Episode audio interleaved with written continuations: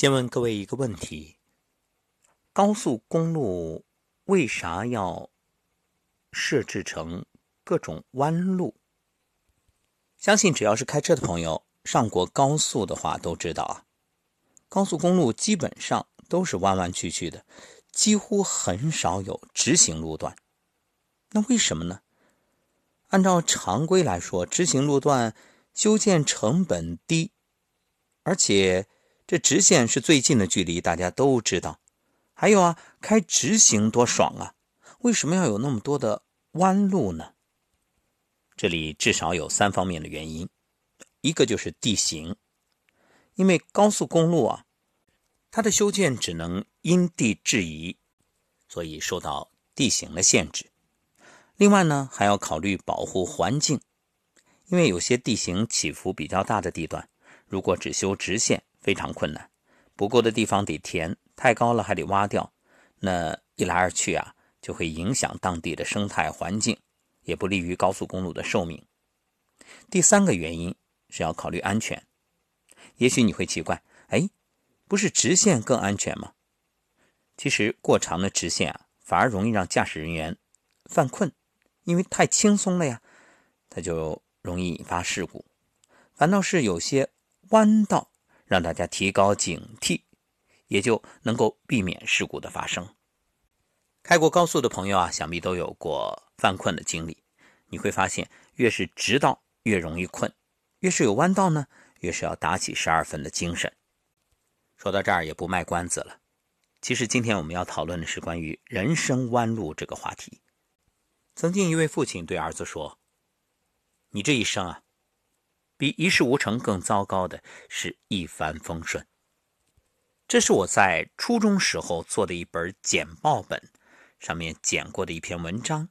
当时我真的没看懂，但如今回头再想，虽然这个简报本已经找不到了，但这个标题深印我心，也终于豁然开朗。我们先说个故事，一位地理老师。将一幅世界河流分布示意图挂在黑板上，问道：“同学们，这幅图上的河流有什么特点呢？”“不是直线，都是弯弯曲曲的。”同学们七嘴八舌的回答。“那么河流为何不走直路，偏偏要走弯路呢？”老师继续提问。于是大家就议论纷纷。这个时候，老师说道。其实走弯路是自然界的常态，走直路反而是一种非常态。因为河流在前进的过程中会遇到各种障碍，有些障碍是无法逾越的，所以只能走弯路绕道而行，从而避开一道道障碍，最终抵达遥远的大海。有这样一句老话：“人生该走的弯路，你一步也少不了。”其实每个人的一生都要走很多弯路，绕不过、避不了，甚至常常要你直面挫折和痛苦。但正是这些坎坷曲折，才成就了更好的自己。有一档综艺节目叫《我是演说家》，有一期啊，演员张铁林问一位选手：“你是不是很想出名？”选手笑着用力点头。张铁林语重心长地说：“年轻人啊，我告诉你。”出名后会有很多麻烦，大家都会认识你，你出门连自由都没有了。主持人陈鲁豫却对张铁林说：“你对一个走在追求成功路上的年轻人说，成名以后的烦恼是没有意义的。是的，有些弯路该自己走的，旁人给再多提醒也没用。曾经有这样一位渔夫，他有着一流的捕鱼技术。”他的三个儿子呢，技术却很平庸。于是，这位渔夫就经常向人诉说苦恼：“我从他们懂事开始就传授捕鱼技术，从最基本的东西教起，告诉他们怎么织网最容易捕到鱼，怎么划船最不会惊动鱼，怎么下网最容易请鱼入瓮。他们长大了，我又教他们怎么认识潮汐，分辨鱼讯。”凡是我常年辛辛苦苦总结出来的经验，我都毫无保留地传授了。可他们的技术竟然赶不上那个技术比我差的渔民的儿子，真是想不通啊！一位过路人听完他的诉说，问道：“您一直手把手的教他们吗？”“是啊，为了让他们能够得到一流的捕鱼技术，我教的别提有多仔细、多耐心了。”路人又问道：“那他们一直跟随着您吗？”“是啊，为了让他们少走弯路，我一直让他们跟我学。”路人接着说道：“这样说来，您的错误就很明显了。您只传授给了他们技术，却没有传授给他们教训。生活中，许多成功者总希望通过自己的亲身经历，让年轻人不再走自己曾走过的弯路。但这世界上最浪费时间的事，就是给年轻人讲道理。说一千道一万，不如让他们自己栽一次跟斗，跌一跤来得更实在。”就像一个小孩子，你给他说：“那烧水的壶很烫，千万不要去碰。”他不信，他也不知道什么叫烫。但如果哪一天他烫一次，你再让他去碰，他都不会碰了。所以，不面对挫折，不会体会到成功的来之不易；不尝试失败的滋味，也不会感受到成功的难能可贵；不经历痛苦，又怎么知道什么才是幸福呢？我们总是在尝试了许多不喜欢的东西之后，才会发现自己真正喜欢的是什么。我们也总要在做过很多不那么想做的事情之后，才会发现自己真正热爱的是什么。甚至要在绕了很远之后，才听得见内心的声音，坚持走自己想走的路。有时弯路恰恰就是带你走出迷茫和困顿。让你寻找到方向和目标的另一条出路与捷径。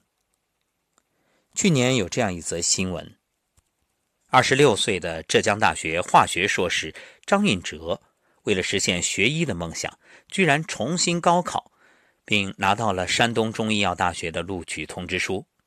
原来他一直想学医，但第一次报考志愿时阴差阳错选择了化学专业。按理说，他读到了一个重点大学。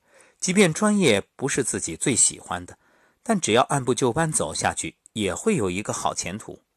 但直到他研究生毕业，才了解原来化学和医学差得太远，自己还是没办法凑合，于是就选择再来一次。当时有许多网友并不赞同这种做法，觉着他浪费了六年的时光。其实，按照人生弯路这个理论来看，六年弯路。也谈不上走错，并非毫无意义，甚至这个经历会成为他人生中一笔宝贵的财富。如果不是这次看似错误的经历，他永远也不会发现自己这辈子真正想要的是什么，也可能会因此遗憾终身。人生有时就是这样，你看，很多人选择了错误的感情，然后。一直生活在痛苦中。恋爱时就觉着不合适，想要放弃，可是觉着已经在一起了，那算了，再试试吧。于是结婚，婚后还是觉着不合适，就很后悔婚前没有放弃。那已经结婚了，再等等吧。等到孩子出生，又在后悔，后悔孩子出生之前自己没有做决定。就这样走啊走啊，等啊等啊。直到人生暮年，追悔莫及。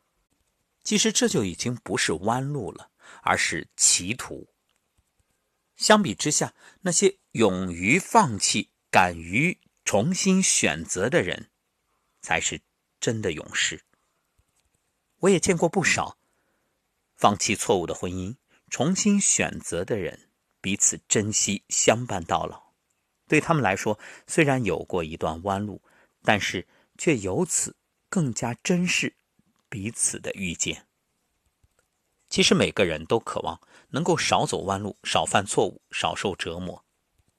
但直到后来才明白，正是那些无用的尝试，甚至不必付出的代价，让我们慢慢找到了真正适合自己的路。苹果公司创始人乔布斯曾经在斯坦福大学演讲时。提到自己的成功，很大程度要感谢曾经走过的弯路。比如，他曾读了一所很贵的大学，几乎花掉养父母一生的积蓄。那时他看不出自己以后要做什么，于是决定退学。退学那天开始，他停止了一切不感兴趣的必修课，开始旁听有意思的课。他决定选一门书法课。这门课里，他学会了两种字体，学会了怎样在不同的字母组合中改变字间距，学会了怎样写出好看的字。当时他并不指望书法在以后的生活中有什么实用价值，但十年之后，他在设计第一台计算机时，把书法里学到的东西融入进去，让它变得独一无二。再比如，他被自己亲手创办的苹果公司辞退，当时整个人生跌入谷底。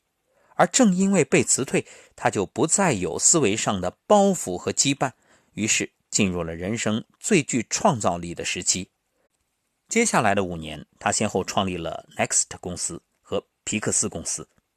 皮克斯后来成为世界上最成功的动画工作室，而再后来呢，苹果收购了 Next，乔布斯也因此又回到苹果，而且正是他在 Next 研发的技术带来了苹果的复兴。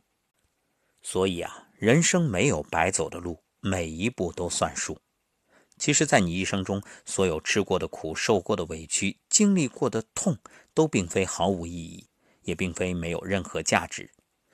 但凡你没有放弃自己，在朝着更好的方向前进，在不断挑战和完善自己，那么，即便暂时走了弯路，请相信，那些曾经付出的汗水和努力，都会在未来某一天回馈到你自己身上。人活于世，其实有很多弯路必须自己走。诚然，没人希望过苦日子，也没人希望犯不必要的错，更没人希望随意挥霍和透支自己的人生。但很多时候，除了必须遵守的基本底线和原则之外，有些弯路是你成长的必经之路。你去走，可能会碰壁，会摔跟头，但正是他们让你练出钢筋铁骨，走向真正的成熟。有时弯路是人生另外一条出路，你没有亲自尝试和辨别，就永远不知道自己真正想要走的是哪一条路。有些弯路是人生路上的沉淀和积累，正因为有了他们，才让你未来的人生充满更多可能和机会。感谢作者李思源，也感谢我们曾经走过的弯路。愿未来的你在面对弯路时。能够淡定、从容、昂首阔步。